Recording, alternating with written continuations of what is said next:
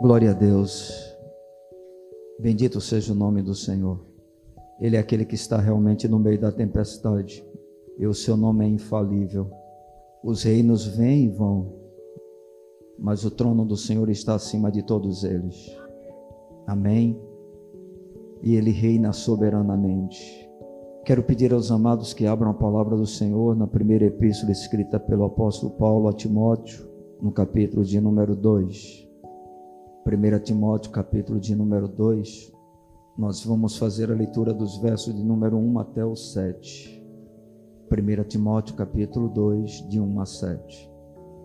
Diz a palavra do Senhor: Antes de tudo, pois, exorto que se use a prática de súplicas, orações, intercessões, ações de graças em favor de todos os homens em favor dos reis e de todos os que se acham investidos de autoridade, para que vivamos vida tranquila e mansa, com toda piedade e respeito. Isto é bom e aceitável diante de Deus, nosso Salvador, o qual deseja que todos os homens sejam salvos e cheguem ao pleno conhecimento da verdade. Porquanto há um só Deus e um só mediador entre Deus e os homens, Cristo Jesus, homem, o qual a si mesmo se deu em resgate por todos, testemunho que se deve prestar em tempos oportunos.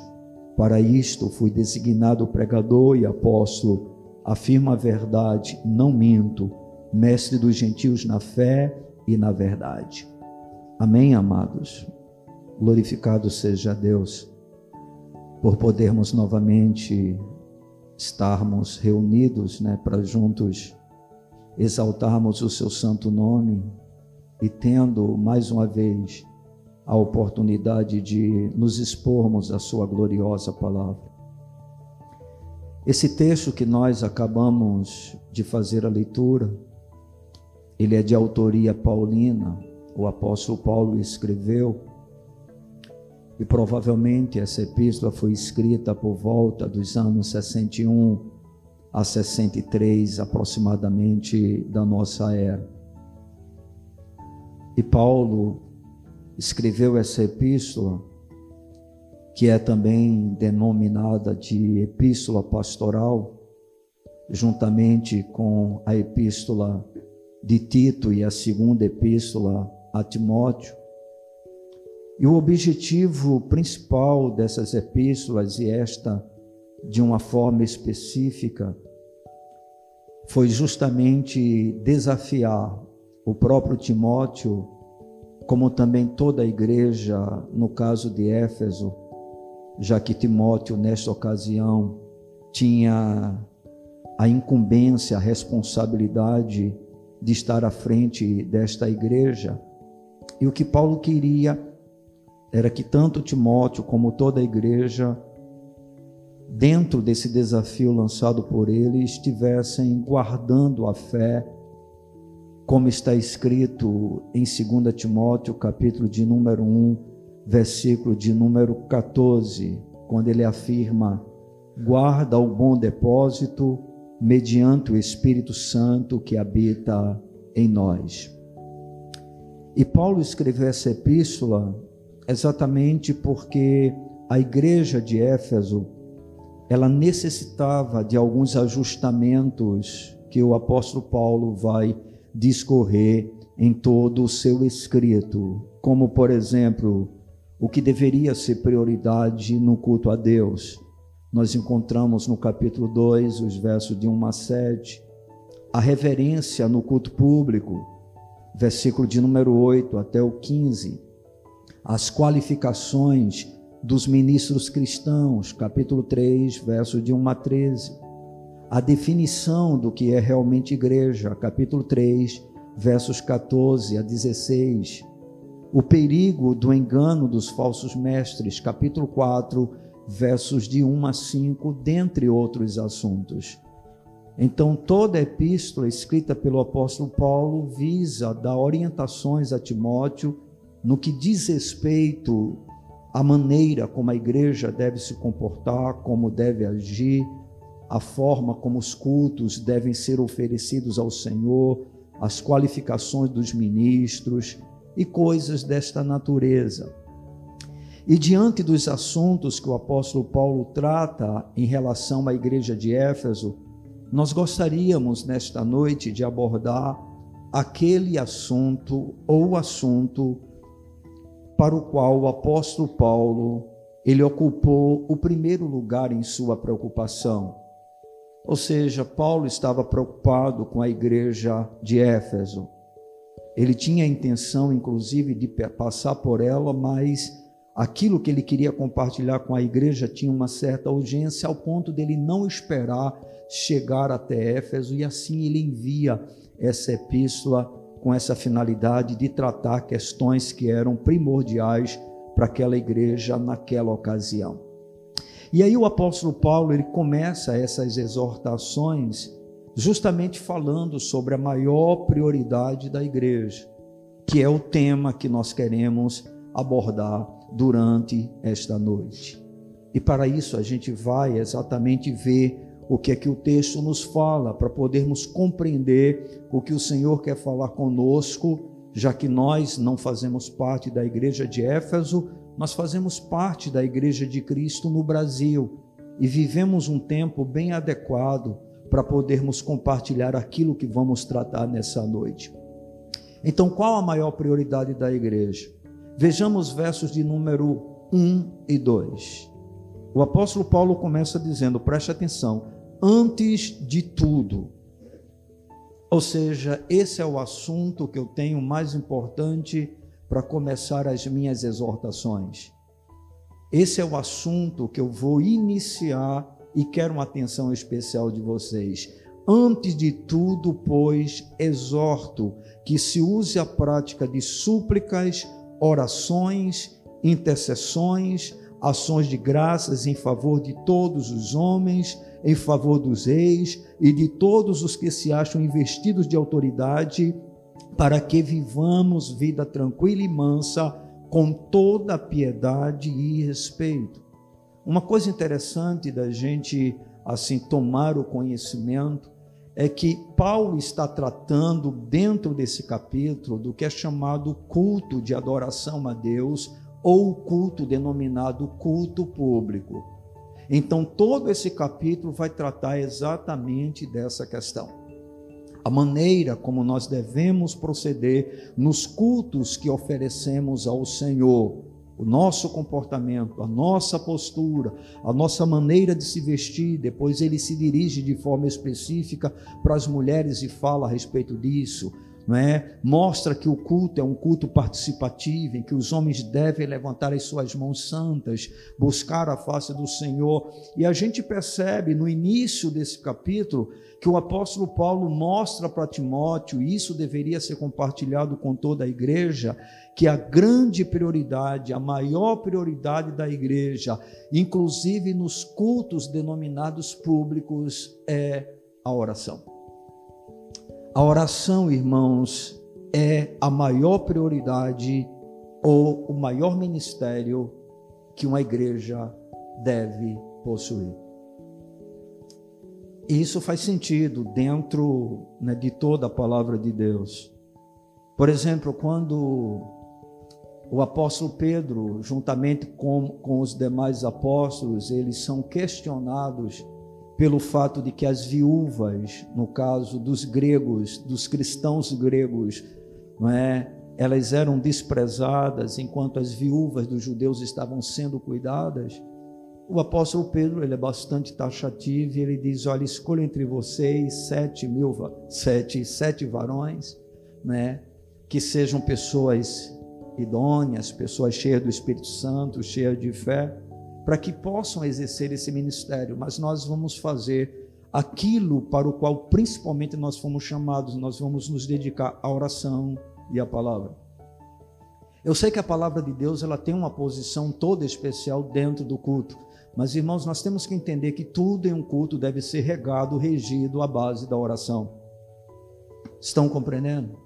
Porque a oração é um dos principais fundamentos para que a igreja do Senhor possa cumprir o seu papel, para que a igreja do Senhor possa realizar a sua missão. Conforme já dissemos em outras situações, né, tentar tirar a palavra e oração, remover uma das duas coisas, é inútil, porque é como se a gente quisesse tirar uma asa de uma ave e não dá para tirar, porque as duas coisas são extremamente importantes. Se nós temos só palavra, nós temos uma igreja inchada de conhecimento, mas sem ações práticas. E se nós temos apenas orações, nós temos uma igreja que se envolve demais no que é chamado místico, no que é chamado, vamos dizer assim, sobrenatural, e a gente perde o equilíbrio da palavra. Então as duas coisas estão intimamente ligadas. Mas a oração, segundo o apóstolo Paulo, é, é, ela tem um papel, uma posição especial nos chamados cultos públicos. Ao usar as palavras no versículo de número 1, quando ele diz: Antes de tudo, pois, exorto que se use a prática de súplicas, orações, intercessões, ações de graças em favor de todos os homens, o apóstolo Paulo estava querendo dizer que todas as formas de oração devem ocupar um lugar central no culto de adoração na igreja. Todas as formas de oração. Vocês observem que Paulo utilizou quatro tipos de palavras diferentes.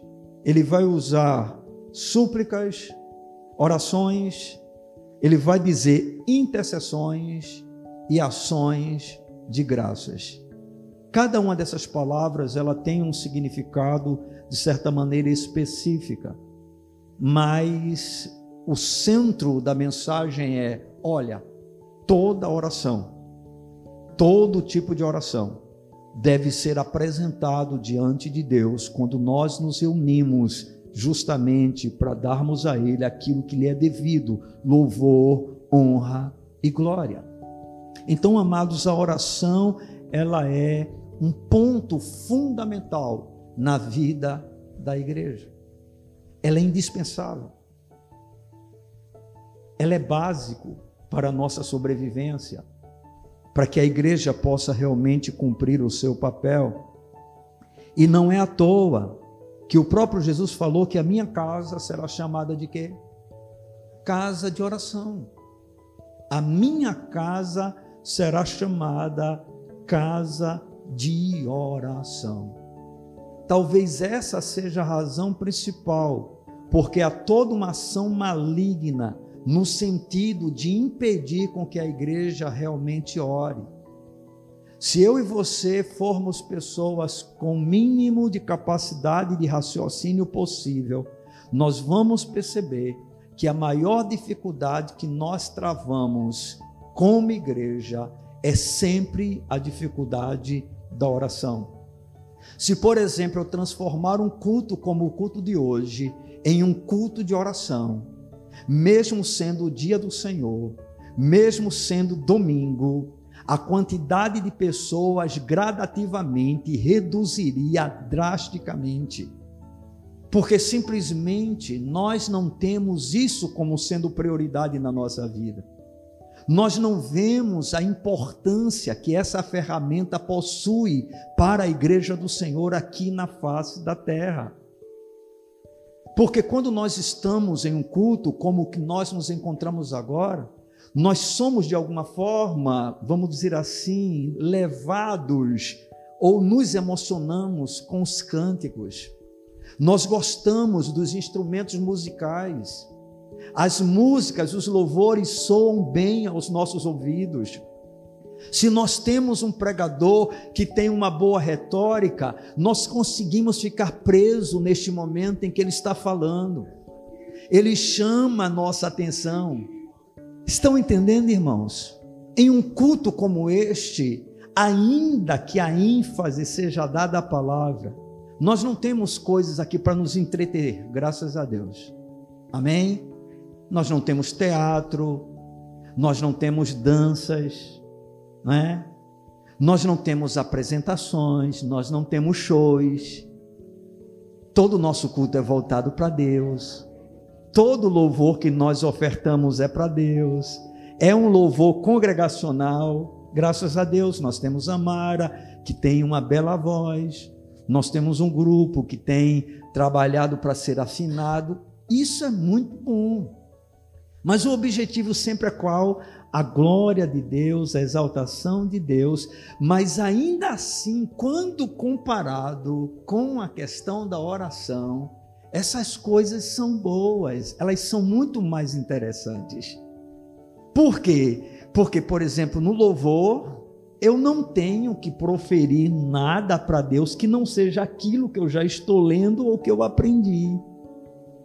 O que facilita pelo ritmo, né, pelo clima da congregação, isso é muito fácil. Na hora da palavra, dependendo do pregador, a gente tem uma certa facilidade de ficar retido, e aí a gente pode passar até um tempo de uma hora ouvindo, vamos dizer assim, com prazer o que está sendo dito, e a nossa boca está o quê? Fechada, nossa mente está ocupada apenas em tentar entender. Mas irmãos, quando chega na hora da oração, a gente ora um minutinho, dois minutinhos, e o que é que acontece normalmente? Falou, faltou as palavras a gente não sabe mais o que dizer. Em especial para aqueles que não têm o hábito de orar, que não têm um conhecimento das Escrituras para apresentar a Deus a sua própria palavra. Então a gente se sente e fica aí na dependência de que algo sobrenatural aconteça, que traga, vamos supor, algum tipo de sensação no nosso corpo e na nossa alma, ou a gente seja tocado de maneira especial pelo Espírito e fique maravilhado com a sua presença. Mas isso não é o comum que acontece nos cultos. Então, a nossa dificuldade maior sempre é a dificuldade da oração. E a gente sabe disso porque o culto menos frequentado da igreja é qual? Culto de oração. A gente tem metade da igreja na terça-feira.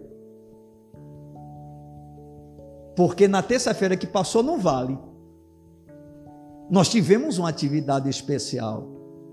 Nós tivemos uma atração diferente, que foi a razão que trouxe muitos a este lugar, porque queria conhecer a missionária, ouvir a palavra de Deus, e claro, eu estimulei a isso porque para mim era importante sermos edificados por algo tão proveitoso para a nossa vida. Mas o Cristo que se encontra em cada culto é sempre o mesmo. E a igreja, se compreender exatamente o que ela é, quem ela é e quem é o seu Deus, não precisa de absolutamente nenhum atrativo, porque Jesus já está nela. Vocês estão entendendo? Nós estamos aqui, mas Jesus também está. E não importa se a gente tem 200 ou tem três pessoas, Jesus está. Vocês estão entendendo? Mas o que normalmente move o nosso coração são as coisas que acontecem de forma externa, visível. E quando se trata de oração, nós não temos, porque cada um vai fazer a sua oração. E por isso algumas igrejas até preferem que apenas uma pessoa ore e o outro fique só caladinho lá, porque assim ele não tem que dizer nada. E eu não vejo isso dentro das escrituras. Eu vejo que quando a igreja ora, todos oram. Quando alguém abre a boca para buscar a face do Senhor, todos buscam ainda que esteja em harmonia, em unidade, em comunhão com aquele que está dirigindo a oração. Porque é evidente que não faz sentido se eu aqui disser, não, nesse momento nós vamos orar pela saúde do irmão Givanildo. E aí vai Rosilda e diz: Senhor, por favor, abençoa a minha casa, abençoa a minha vida, Senhor. Não é isso que nós estamos fazendo. Nós estamos agora orando pela vida do Givanildo e toda a igreja vai estar dizendo amém. Senhor, visita o teu servo, toca no corpo dele, manifesta o teu poder na vida dele. Tu és o Deus que cura, o Deus que sara, tudo te é possível. Tu tens a última palavra, tu és o médico dos médicos. A sentença quem dá para o final é o Senhor. Faz o milagre. E está todo mundo dizendo as mesmas coisas com palavras diferentes, porque nós estamos orando pela saúde do Givanildo. Estão entendendo, irmãos? Quando se trata de oração, alguém tem a responsabilidade de conduzir, mas não é para os outros ficarem como se fosse uma estátua, de boca fechada. Não, irmãos. Quando se diz assim, nós vamos orar, era para existir aquele barulho santo, aquela, aquela cachoeira, como o som de muitas águas. Entenderam? E a grande maioria, na hora da oração, está simplesmente indiferente, pode até ficar de olhos fechados, mas boa parte dizendo assim, doido para dizer amém. Porque a melhor parte da oração que as pessoas gostam é quando a gente diz amém. E aí encerramos aquilo que é tão enfadonho, tão fatigante, tão cansativo para a vida de algumas pessoas. Mas segundo o apóstolo Paulo, oração é prioridade, porque a igreja é casa de oração, irmãos. É casa de oração. Qual é uma das principais funções do sacerdote? Interceder. Ele tinha a função de entrar no Santo dos Santos para chegar diante do Senhor e fazer o que? Apresentar todo o povo, apresentar toda a nação de Israel, as doze tribos. Era algo tão sério que ele levava nas vestes deles justamente o que? O nome das doze tribos de Israel, para não se esquecer de nenhuma delas.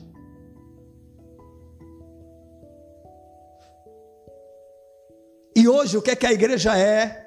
Um povo sacerdotal, uma nação sacerdotal. É por isso que quando eu ouço alguém dizer, fulano de tal, porque é pregador, é sacerdote. Ah, irmão, Todos nós somos sacerdotes. Por quê? Porque agora o véu do templo foi rasgado de alto a baixo e não há mais necessidade de apenas um sumo sacerdote entrar uma vez no ano, porque nós já temos o sumo sacerdote perfeito e ele entrou no céu dos céus. Com qual finalidade? Por meio dele, para que nós pudéssemos nos achegar a Deus. Então, nós somos um povo privilegiado. E talvez você possa não saber muita coisa. Talvez você possa não saber pregar. Talvez você não tenha talentos especiais para determinados ministérios, mas uma coisa cada um aqui presente pode fazer, que é orar, que é buscar a face do Senhor. É por isso, irmãos, que se existe um culto que todo mundo deveria participar para servir ao Senhor, era o culto de oração. Porque o tempo basicamente é todo ele gastado ou ocupado com esse propósito: oração, oração, oração. Mas para a maioria de nós é exatamente o que nós não queremos, porque o nosso corpo não gosta disso. Devido às muitas limitações que possuímos, agravadas pelo fato de não termos um relacionamento íntimo com Deus na nossa vida pessoal. Porque é evidente que não vai se amar a oração coletiva quando não se tem nenhuma vida de oração pessoal. Estão entendendo?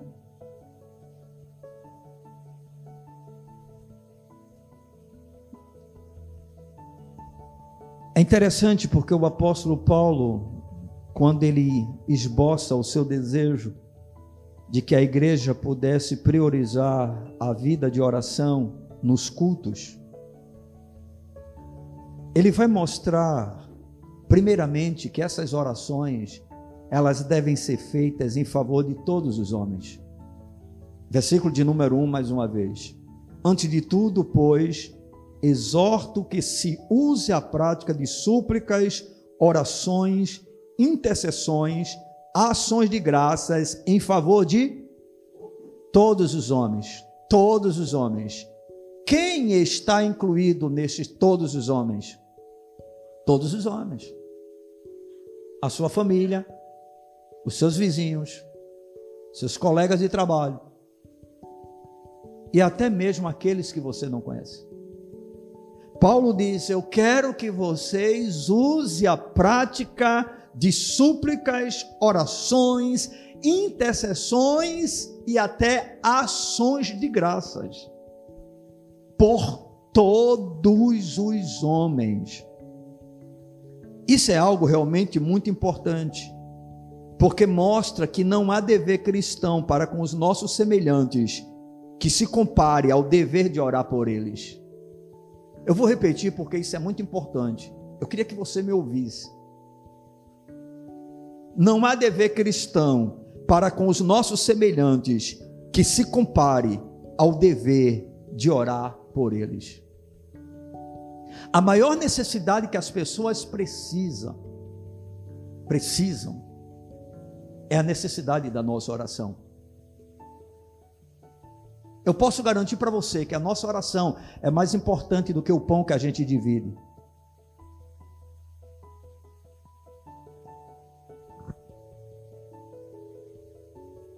Tem muita igreja se enveredando pelo lado social na tentativa de alcançar as pessoas através de obras.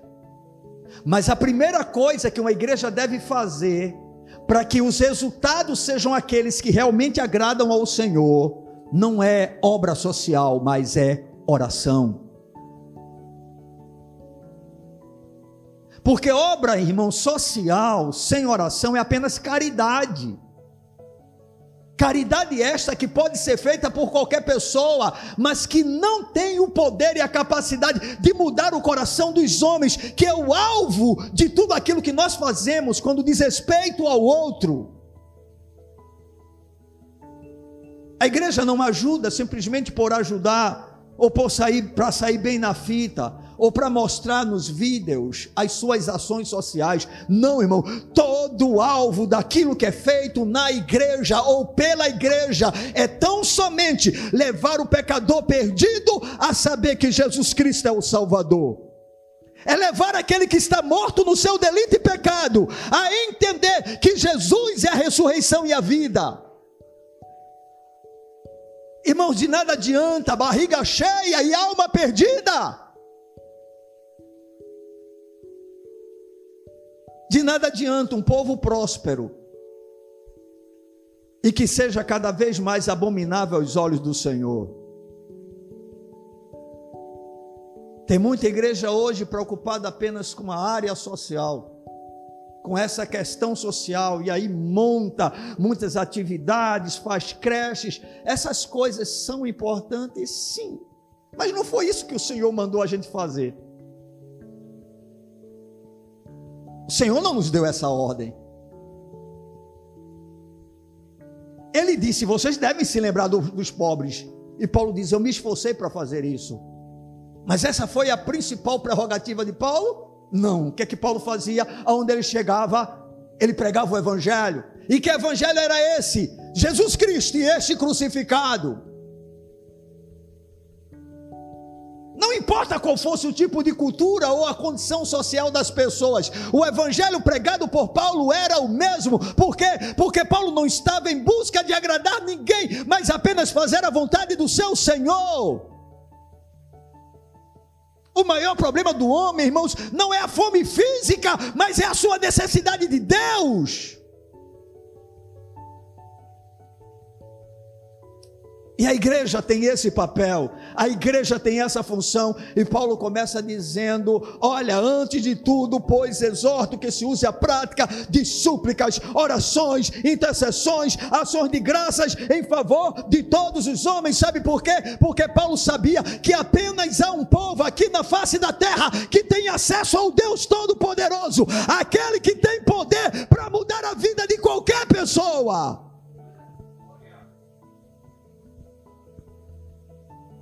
Ninguém tem acesso a Deus a não ser a igreja. Que responsabilidade, hein? É um grande privilégio nosso, mas a responsabilidade é enorme. Irmãos, nós estamos na terra, não é passando tempo, nós somos embaixadores de um reino, nós somos atalaias de um reino, nós somos mensageiros de uma mensagem, irmãos. E a nossa mensagem é a única que as pessoas precisam. E essa mensagem tem como base principal é arrependei-vos, porque é chegado o reino dos céus. A oração, queridos, ela é primordial, ela é essencial e ela deve ser feita em favor de todos os homens. O crente, ele não pode fazer algo por outra pessoa se em primeiro lugar não orar por ela. O crente não pode fazer algo por outra pessoa se em primeiro lugar não orar por ela. Aí você disse, Oxe, mas eu faço tantas coisas para as pessoas sem orar. Sim, você precisa entender o que está sendo dito.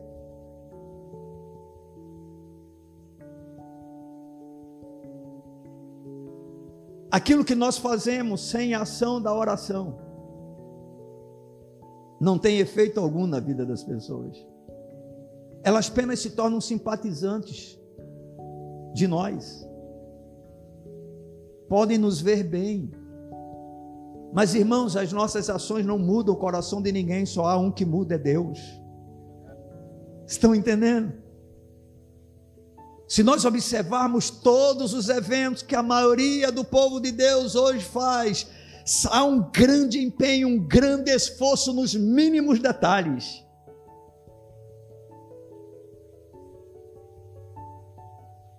Mas aquilo que é principal, ninguém se empenha para fazer, que é orar. Que é orar. Ah, mas o culto foi belo, foi lindo, irmão. Beleza de culto não muda nem transforma a vida de ninguém. Ah, o grupo de louvor estava maravilhoso. Louvor maravilhoso não muda a vida de ninguém.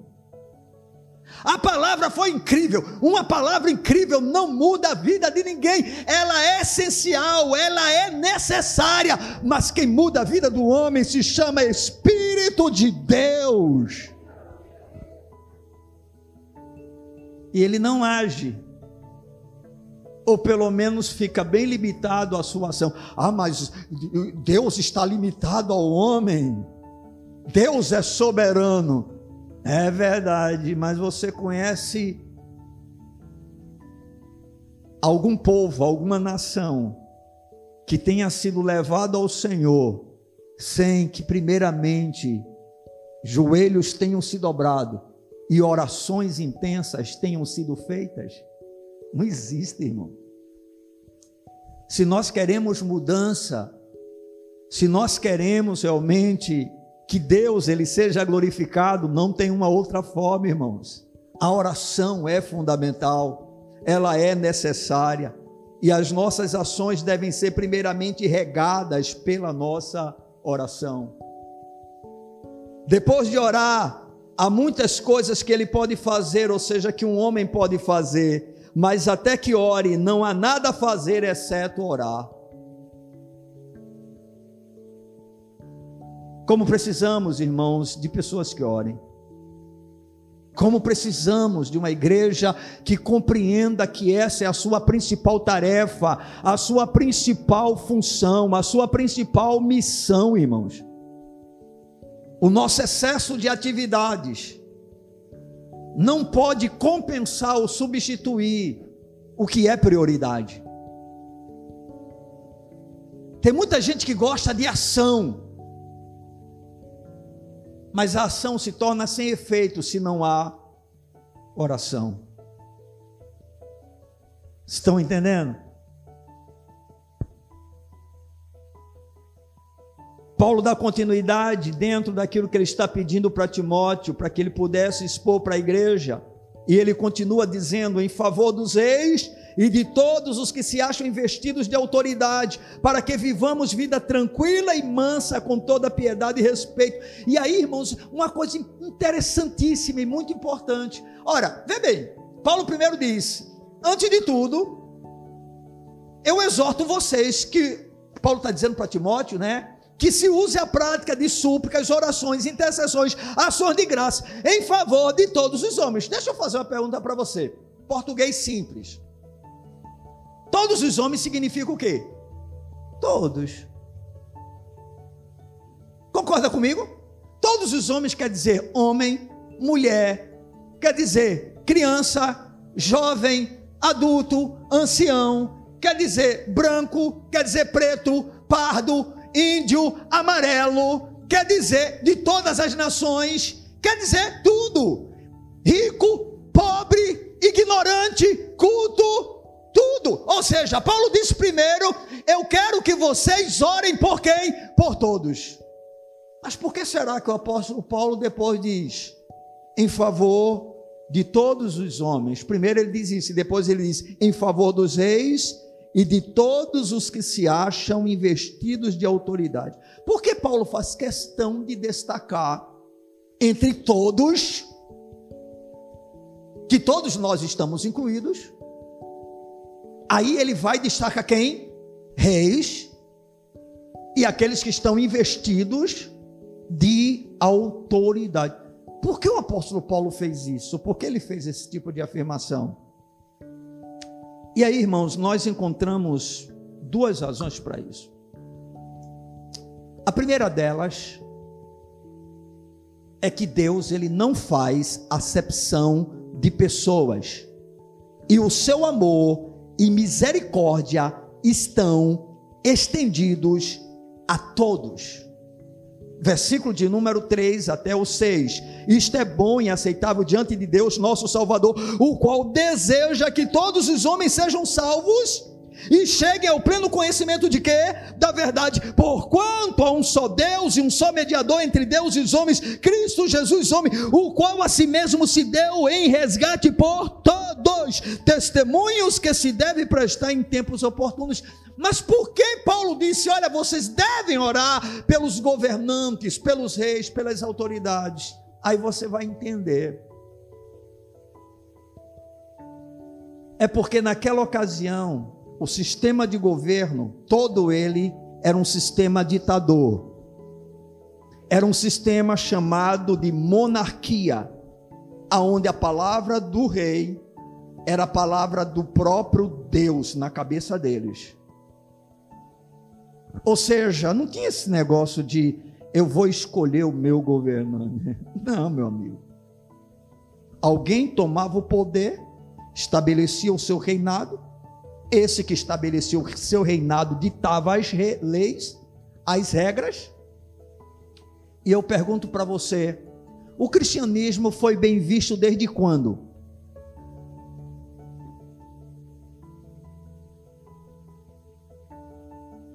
desde nunca. Por favor, me ouça: o cristianismo nunca foi bem visto, nunca. Desde o começo em que a igreja iniciou, logo em seguida, o que foi que aconteceu? Grande perseguição. Primeiro veio pelos próprios judeus, depois se estendeu também aos gentios. E onde é que Paulo se encontra dentro desse contexto? Igreja que era perseguida, igreja que sofria por causa da sua fé.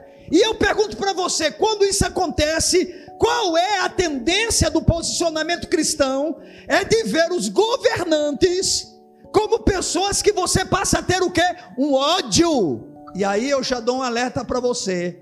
Não importa o quanto o governo seja corrupto, nós não temos o direito de odiar ninguém. Por quê? Porque Jesus morreu por todos. Por quê? Porque Jesus quer alcançar a todos. Então, o que é que o Senhor está dizendo através do apóstolo Paulo? Olha, esses mesmos que perseguem vocês, que são opressores, que dificultam a fé de vocês, vocês devem orar por eles. Porque Deus é aquele que faz cair chuvas sobre maus e sobre bons. Deus é um Deus bom. Deus é um Deus que ama. E aí Paulo está dizendo: vocês não podem apenas se concentrar em estar orando pelas pessoas comuns, mas até mesmo por aquelas que fazem mal contra vocês, que oprimem vocês, que tentam impedir o próprio pregar o evangelho através de vocês. Irmãos, tenhamos certeza de uma coisa: Deus, ele remove reis e estabelece reis. Ele é o Senhor soberano. Amém. Não confundamos orar por pessoas ímpias em concordar com elas. São coisas distintas. Nós nos oporemos sempre a qualquer coisa que seja contrário à palavra de Deus. Mas devemos orar por aqueles que, apesar de agredirem a nossa fé, para que eles possam ser salvos pela mesma graça que nos alcançou, porque nós não somos melhores do que eles. Todos nós estávamos na mesma condição. Nós estávamos mortos nos nossos delitos e pecados. Nós estávamos em trevas. Nós éramos filhos da ira e da desobediência. Separados da comunidade de Israel. Éramos inimigos de Deus, irmãos. Mas Deus, por causa do seu muito amor com que nos amou, pela sua misericórdia, Ele nos deu vida juntamente com Cristo.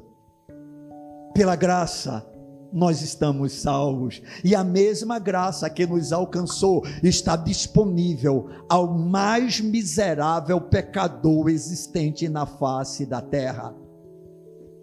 Até para aquele triste da Coreia do Norte da China, até para os infames do STF.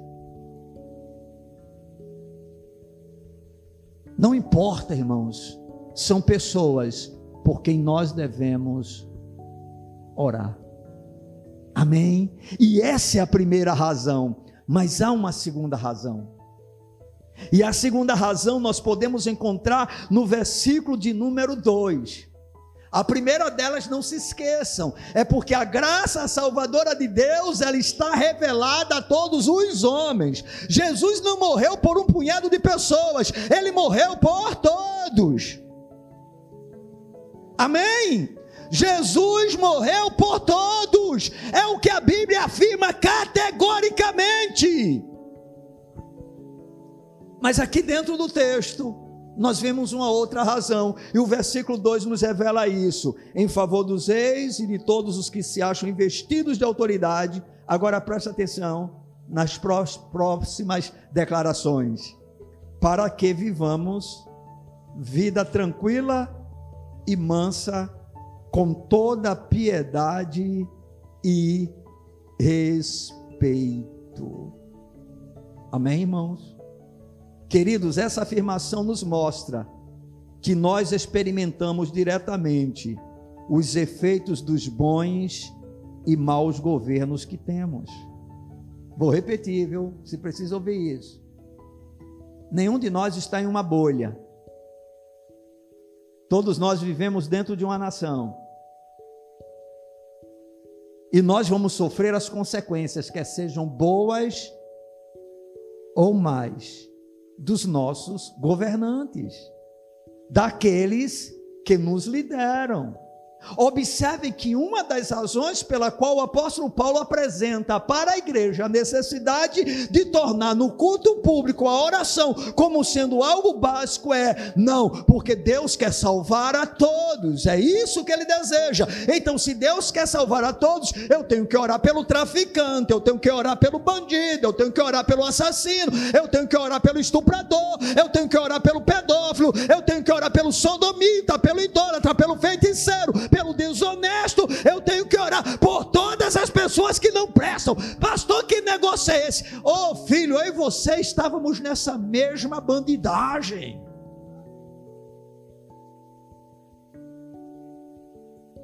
Éramos todos farinha do mesmo saco.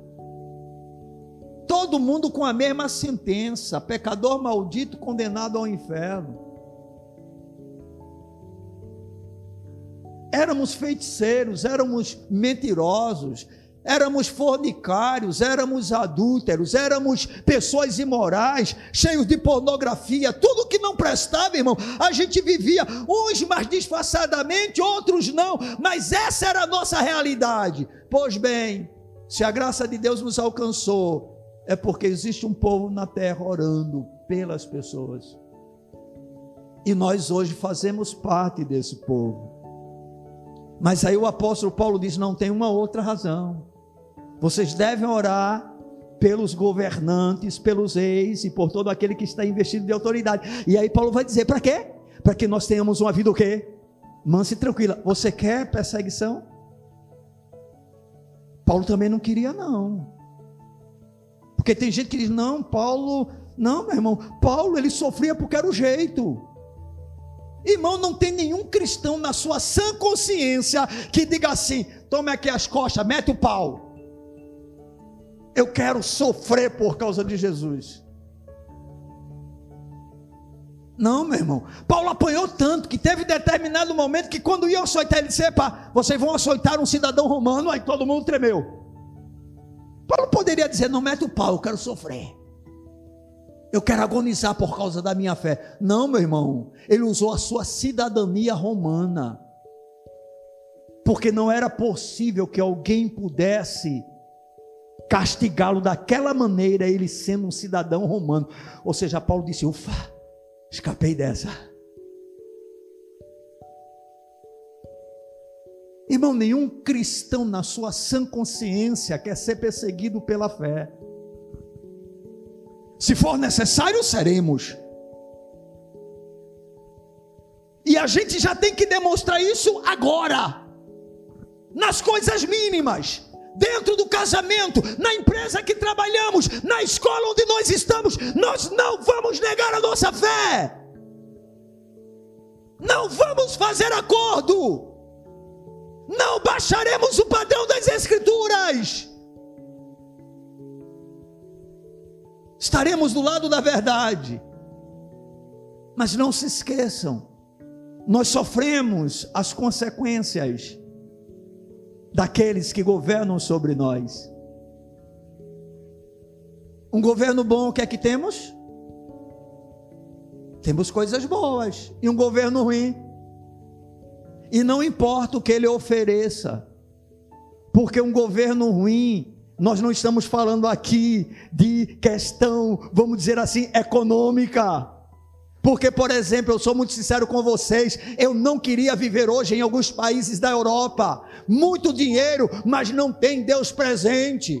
Você chega na Holanda, país de primeiro mundo, um país com a condição social muito elevada, índice de suicídio também extremamente alto, e você vê lá, existe, se eu não me engano, um bairro na cidade ou, ou na, na, no país da Holanda, eu não sei exatamente qual é o, o, o bairro, tá certo? Onde as mulheres elas ficam em vitrines, sendo apresentadas o seu corpo nuas como uma mercadoria para que os homens possam se prostituir. A maconha é liberada naturalmente. Irmãos, eu não quero prosperidade se Deus não for a base dela. Eu não quero riqueza se o nome do meu Senhor não for exaltado, engrandecido, glorificado. Eu quero os valores do reino prevalecendo onde eu moro, na minha terra. Não adianta vir com qualquer proposta, se porventura afrontarem a santidade do Deus que eu acredito. Vocês conseguem entender? Ou é difícil demais isso?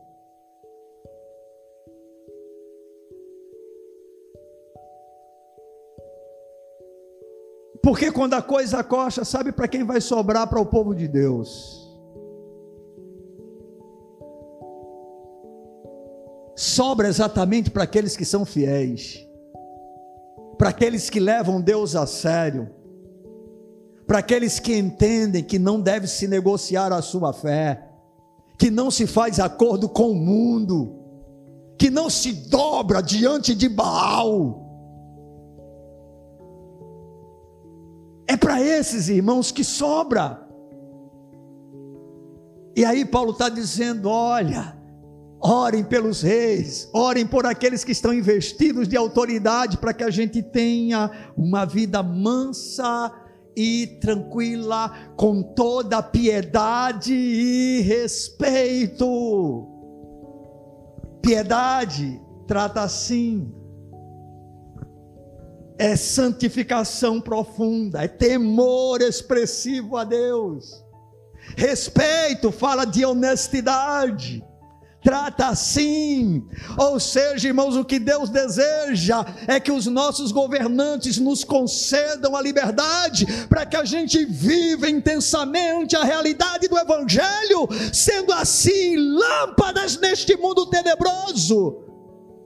Porque o Senhor disse que nós somos sal e luz. Temos um papel dentro da sociedade. Mas eu pergunto para vocês: se houver opressão, se houver perseguição, como fica a nossa vida?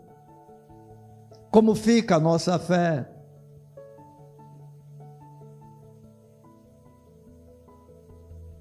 E você diz: não, mas isso não tem nada a ver comigo. Tem sim. Se você é um cristão, tem tudo a ver com você. Eu não quero aborto autorizado na minha nação. Eu não quero drogas legalizadas na minha nação. Eu não quero bandidagem legalizada na minha nação. Eu não quero sodomia autorizada na minha nação. Eu não quero. Cada um tem o direito de viver como quer, mas há uma diferença entre você fazer o que você quiser e o governo estabelecer como sendo legítimo. Continuaremos reprovando o que Deus reprova. Mas não se iludam, a nossa liberdade depende de quem está no governo, porque eles são responsáveis em realizar as leis e fazê-las se cumprir. Deixa eu dizer uma coisa para você: depois que a coisa se apertar, se fechar, aí não adianta mais sair à rua, não, a gente vai sair. A arma de crente não é rua, a arma de crente é oração. Entendeu? A única coisa que eu não sou 100% de acordo da parte do presidente atual, dentro dos seus projetos, é a liberação de armas. Porque existe um mandamento das Escrituras que diz assim: não matarás, sexto mandamento. E na minha concepção é mesmo que seja em legítima defesa. Porque a fé cristã não dá direito àquele que a possui a tirar a vida de ninguém, ainda que seja por legítima defesa. Porque se fosse assim, em todo lugar em que há oposição ao cristianismo, os cristãos se armavam para se defender e nós não encontramos base escriturística nenhuma para isso. Pelo contrário, a gente vê Jesus, quando ele vai ser preso, Pedrão pega lá a espada dele e lepte na cabeça do soldado. Por sorte do soldado, pegou só na orelha. Foi que Jesus disse para Pedro: Pedro, tu não acha que se eu quisesse, eu tinha agora seis legiões de. Foi seis que ele falou, não foi? Ou doze? Deixa para lá o número, né? Legiões de anjos que poderiam acabar com tudo isso aqui. Não. Jesus foi claro: o meu reino não é deste mundo. Os meus soldados não lutam com armas carnais. Amém, irmãos? Arma, na minha concepção, é para que o Estado possa exercer a autoridade. Se porventura o Estado estabelecesse a pena de morte sobre determinados crimes, assim deveria acontecer, porque a igreja tem a obrigação, depois que as leis estão estabelecidas, de se renderem a ela, de se render a elas. Começamos um texto nessa noite dizendo isso, que estejamos sujeitos a toda o que? Autoridade superior. Ah, mas é injusto, é, mas agora é tarde. Ah, eu não aceito, é, mas agora é tarde. E aí você vai ter que fazer o que Deus te manda e estar sujeito a sofrer as consequências, a perder tudo, a perder a liberdade por causa da sua fé. Não, mas a gente tem povo no Brasil que dá para fazer uma revolução armada nenhuma, mas não é cristianismo isso. Isso não é cristão, só faltava essa. Se a coisa acochar, os crentes saem com 38, né? Todo mundo para, não, vamos lá, vamos dar, vamos acabar com isso aí, não, irmão. Depois que ficar estabelecido, só há uma arma para a igreja. E essa arma é jejum e oração. Jejum e oração, é choro, é gemido na presença de Deus, dizendo: Senhor, tem misericórdia, tem compaixão, muda, muda, muda, porque irmãos, há poder por parte de Deus que se move através da oração, quando a igreja faz a sua parte, cumpre o seu papel. Uma das coisas que muito me preocupa é ver uma igreja que está tentando mudar as coisas por ser maioria.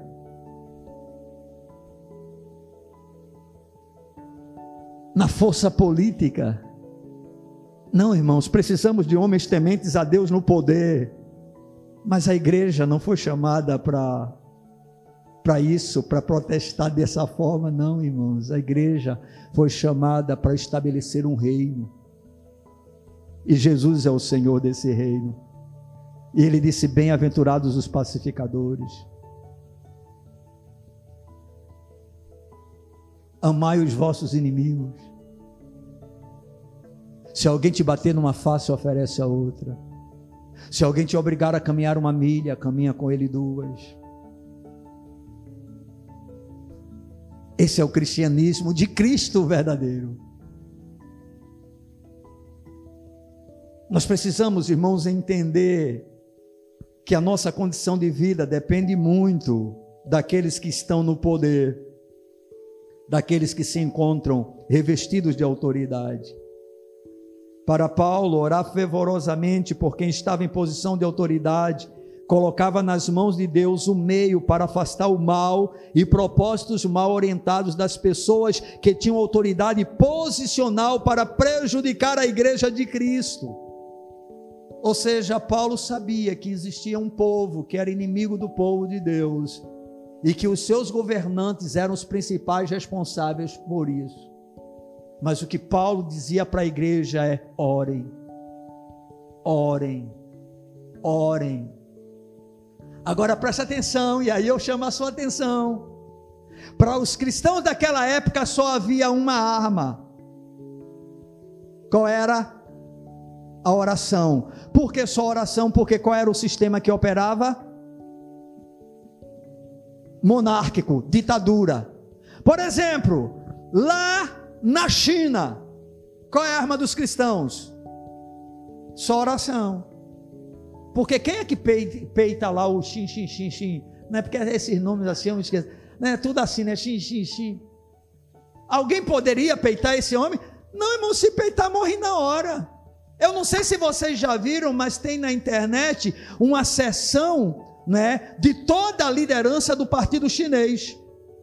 E aí o cara diz alguma coisa na hora. Na hora. Instantaneamente, meu irmão. Todo mundo que está no auditório faz assim, ó. E ai do que demorar, meu amigo. Na Coreia do Norte, o cara estava tendo o desfile, o desfile militar que a gente teve aqui no dia 7 de setembro. Lá teve um desfile na Coreia do Norte. E aí, o ditador lá estava passando e ele notou que um dos seus comandantes estava cochilando na plateia. Sabe o que foi que aconteceu com esse rapaz? Ele foi morto em plena praça pública com um míssil. Porque lá, meu amigo, só dá para orar, viu, filho? Só dá para orar. Tem mais o que fazer, não. É pedir misericórdia a Deus. É clamar todos os dias para sustentar a fezinha se reunir escondido, né? Para não ser descoberto, porque se for descoberto, inclusive se paga por aqueles que denunciarem cristãos. Monitoramento em todo lugar. Você é policiado, é vigiado o tempo todo, meu velho. Tem boquinha não. Mas no Brasil, para a glória de Deus, nós temos a oração, mas como cidadãos, nós temos direito de exercer essa cidadania, porque vivemos em um país onde o sistema ainda é democracia.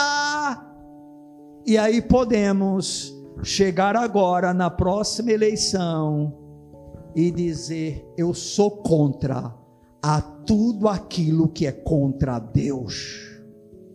Eu quero continuar livre eu quero continuar podendo exprimir a minha opinião, o meu pensamento, eu quero continuar poder pregar a minha fé, eu quero ter liberdade de chegar num púlpito como esse e dizer o que a Bíblia diz, sem correr o risco de entrar alguém aqui e me levar preso.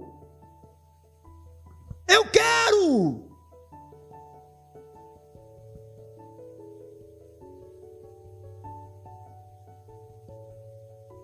E aí você é que decide o que quer.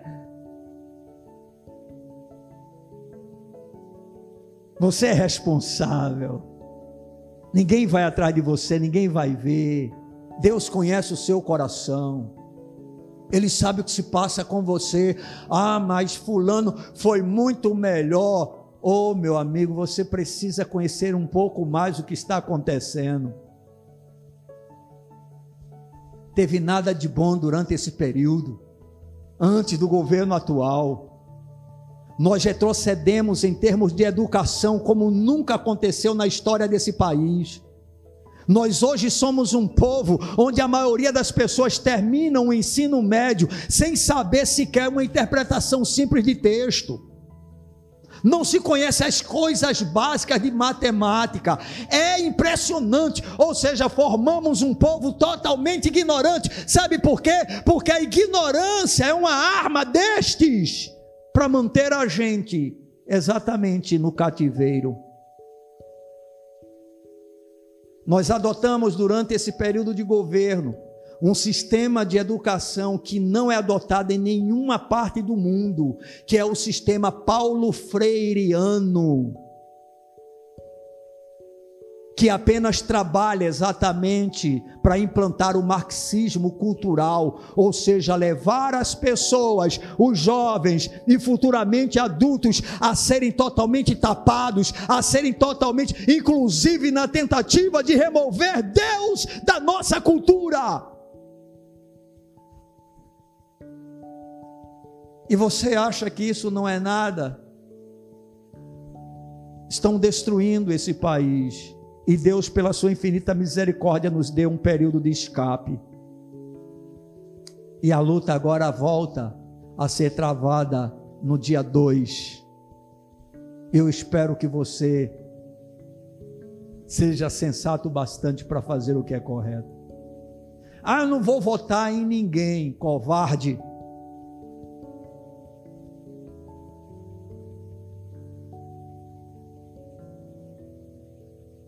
Honre as calças que você usa ou a saia que você veste.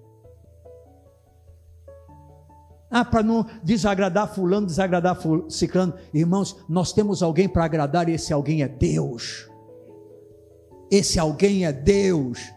Ah, pastor, o senhor está dizendo que a solução está em fulano de tal. Não, a solução para essa nação só tem um nome: Jesus Cristo, Filho do Deus vivo. Ele é o Salvador, Ele é o Senhor.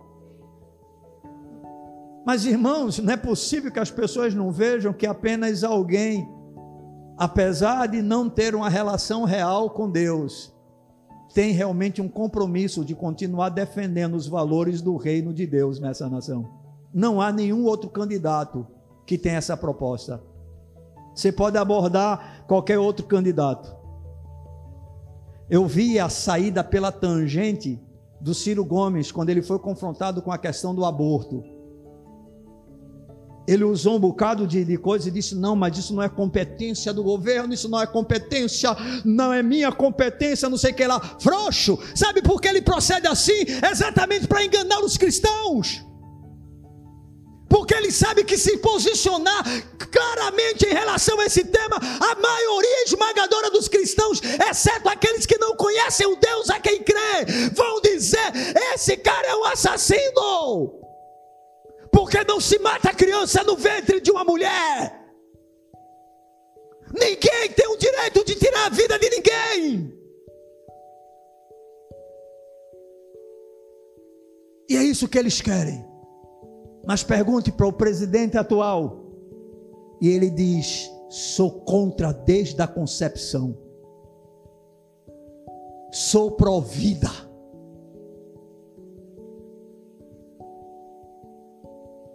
Irmãos, somente esse presidente defende os valores de família.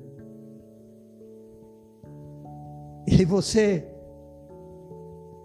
ainda tem alguma dúvida? Aí é com você e Deus. Mas uma coisa é certa, as Escrituras nos mostram: nós dependemos, quando se trata de mansidão e tranquilidade, daqueles que nos governam. Sabe o que, é que a Bíblia diz lá no livro de Provérbios? É melhor um bocado seco e tranquilidade do que a casa farta de carnes e contendas. Estão entendendo, irmão? A picanha, picanha com cerveja. Ah, o estímulo do cara. Uma picanhazinha com cerveja para todo mundo. Qual o problema em roubar um celulazinho para tomar uma cerveja? Há problema porque furto é uma quebra da lei. É pecado. Deus abomina. Ladrão tem que pagar pelo roubo.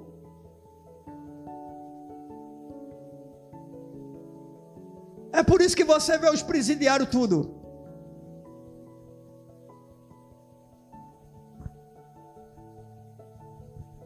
Sabe, irmãos? E tem gente insistindo na sua posição. Valorize a liberdade que você tem. Use o seu voto e o faça com a consciência de sua fé. Amém.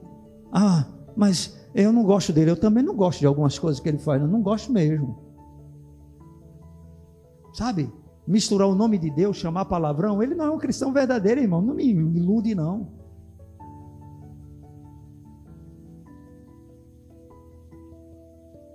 Deus usa besta quando ele quer.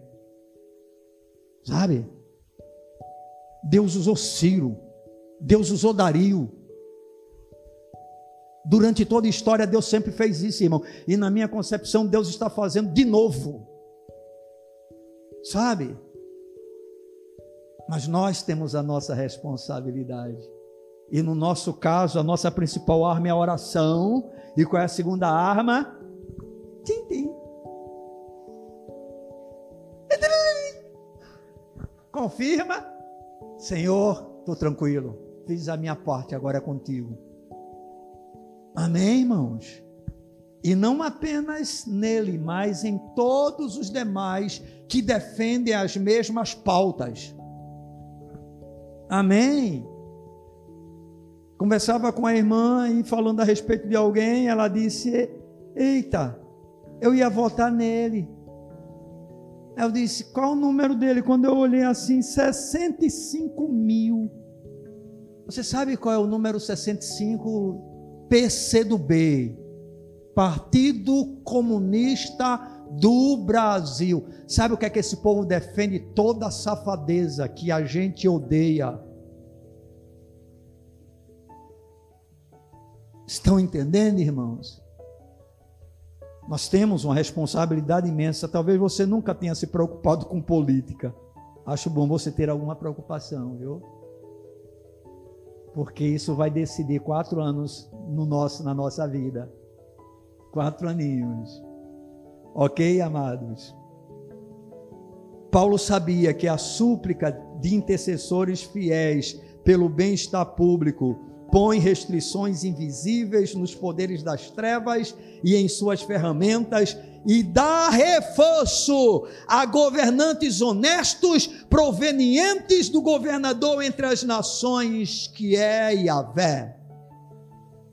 Então a nossa oração é tanto para frear a ação do mal, porque nós temos o poder e a autoridade que Deus nos deu como igreja, mas também para abençoar a vida daqueles que Deus levanta como instrumentos de justiça no nosso país. Estão entendendo, irmãos? E Paulo tinha esse conhecimento, por isso ele diz: Olha, vocês precisam orar por todos os homens, mas de forma específica, de forma especial, pelos reis e por todo aquele que está investido de autoridade.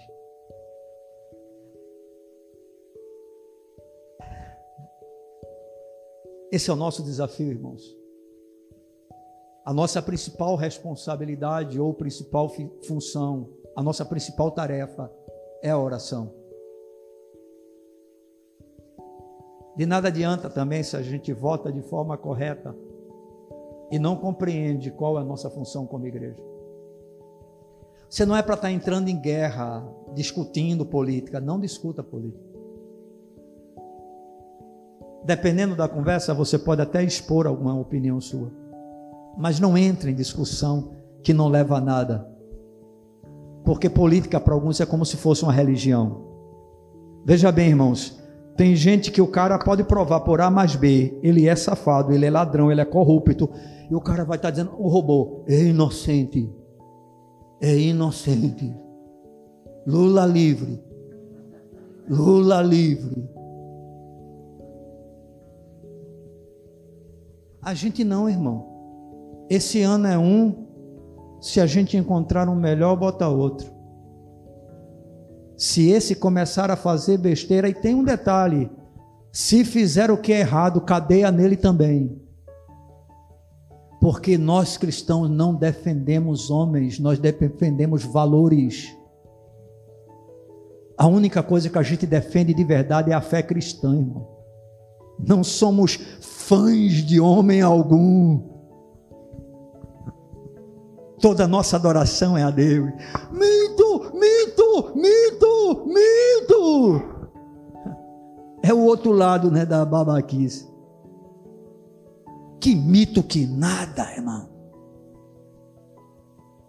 Nós só temos um que é digno de ser adorado.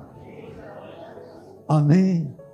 Em autoridade a gente dá honra, a gente respeita, mas só tem um que é digno de receber honra e glória, e diante dele, não importa quem seja, um dia todo joelho vai se dobrar e toda língua vai confessar que ele é o Senhor, para a glória do Deus Pai, irmãos.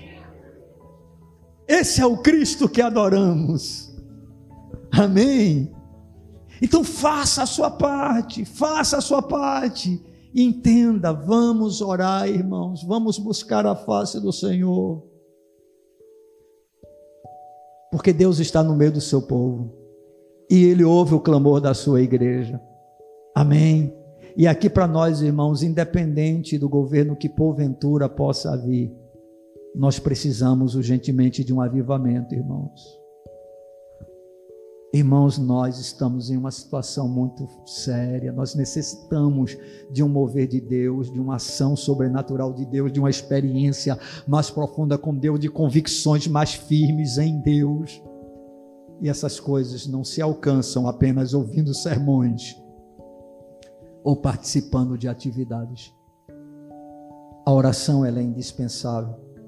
Eu quero concluir afirmando que, segundo as palavras do apóstolo, se nós quisermos uma vida tranquila e mansa, com toda piedade e respeito, precisamos compreender a importância da oração coletiva por todos os homens, principalmente pelos governantes e autoridades, tendo em vista os benefícios ou malefícios que dos seus governos nós iremos desfrutar. Estão entendendo? Vem para todo mundo. Se vier a inflação, vem para todo mundo. Se vier desemprego, muita gente é atingida. É só incrédulo que é atingido? Não, pelo contrário, viu? É mais fácil o crente ser atingido, dependendo do que seja exigido. Você imagina, eu fico pensando, um profissional da saúde, o cara se forma para ser médico. E aí ele trabalha no hospital como Hospital da Restauração. E ele é um cristão verdadeiro. E aí foi aprovado a lei do aborto até os 120 dias.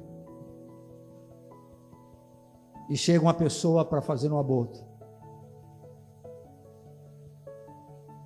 Pela lei estabelecida na nação, ele tem que fazer. Mas ele agora é um cristão, e aí? Ele vai perder o trabalho dele.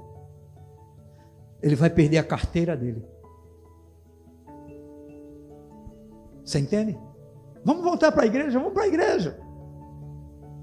Se institucionalizou o casamento entre pessoas do mesmo sexo, ou seja, a sodomia, agora é lei que nenhum líder religioso pode se negar a casar. Casar não, né? Dá um, um nome de casamento a duas pessoas do mesmo sexo. E aí alguém para afrontar a igreja chega e diz assim: Pastor Marcos, eu quero me casar, eu quero fazer o casamento aqui.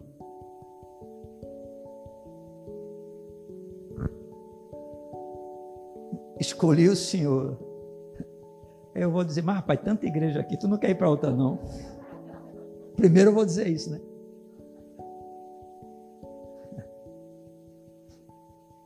Não, é aqui mesmo.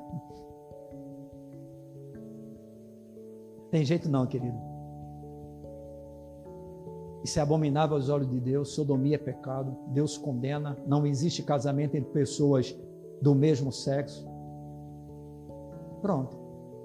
Quando menos esperar, vai chegar um oficial de justiça com a polícia militar. E eu serei preso por isso. Você está entendendo onde é que vai sobrar? Onde é que vai chegar? E você acha que não. Ah, quanta ilusão nós temos nutrido no nosso coração, irmãos, achando que está tão distante a vinda de Jesus. Jesus está às portas, irmãos. E nós precisamos estar preparados e enquanto pudermos retardar isso, vamos fazê-lo. Usando sobretudo a nossa arma principal, que é a arma da oração.